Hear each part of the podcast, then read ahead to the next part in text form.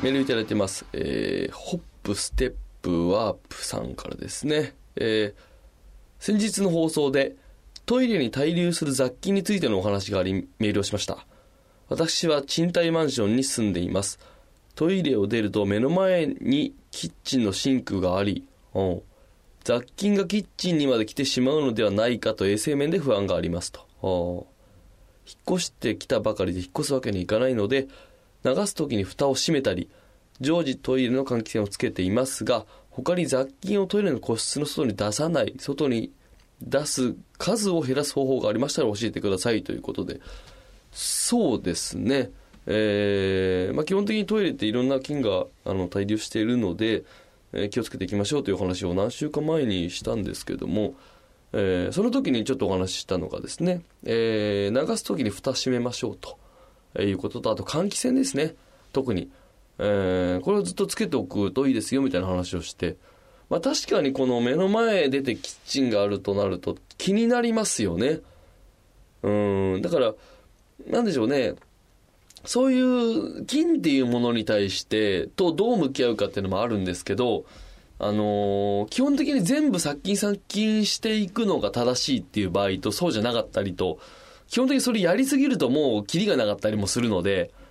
うーん、まとはいえね、やっぱトイレにいるものっていう菌っていうのはね、えーまあ、ウイルス性が強いものが強かったりとか、体に良くなかったりもしますので、えー当然ね、それに対する対処っていうのをしていった方がいいかなと思うんですけど、まあ、キッチンがあるということで気になるようであればですよ、これ例えば、あのーまあ、ここのホップステップワープさんの、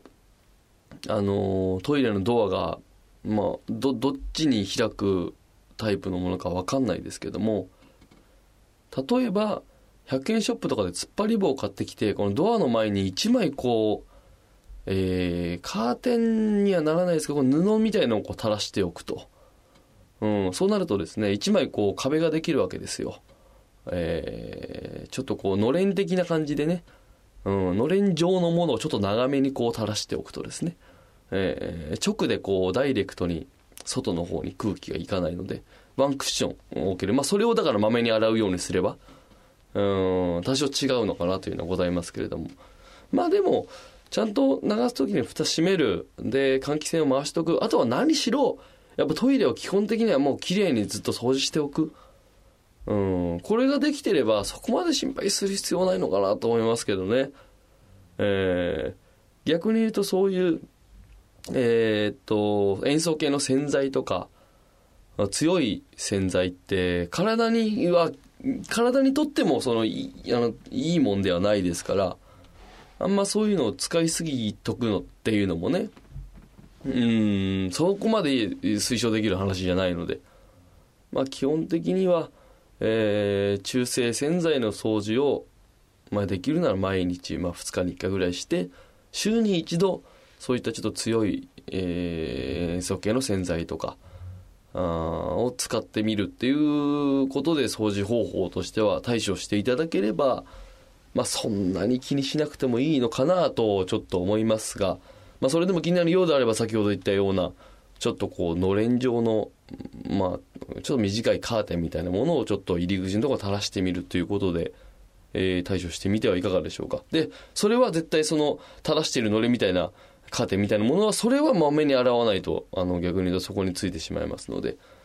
えー気をつけていただきたいですね。まあ目の前キッチン、まああと、そうですね。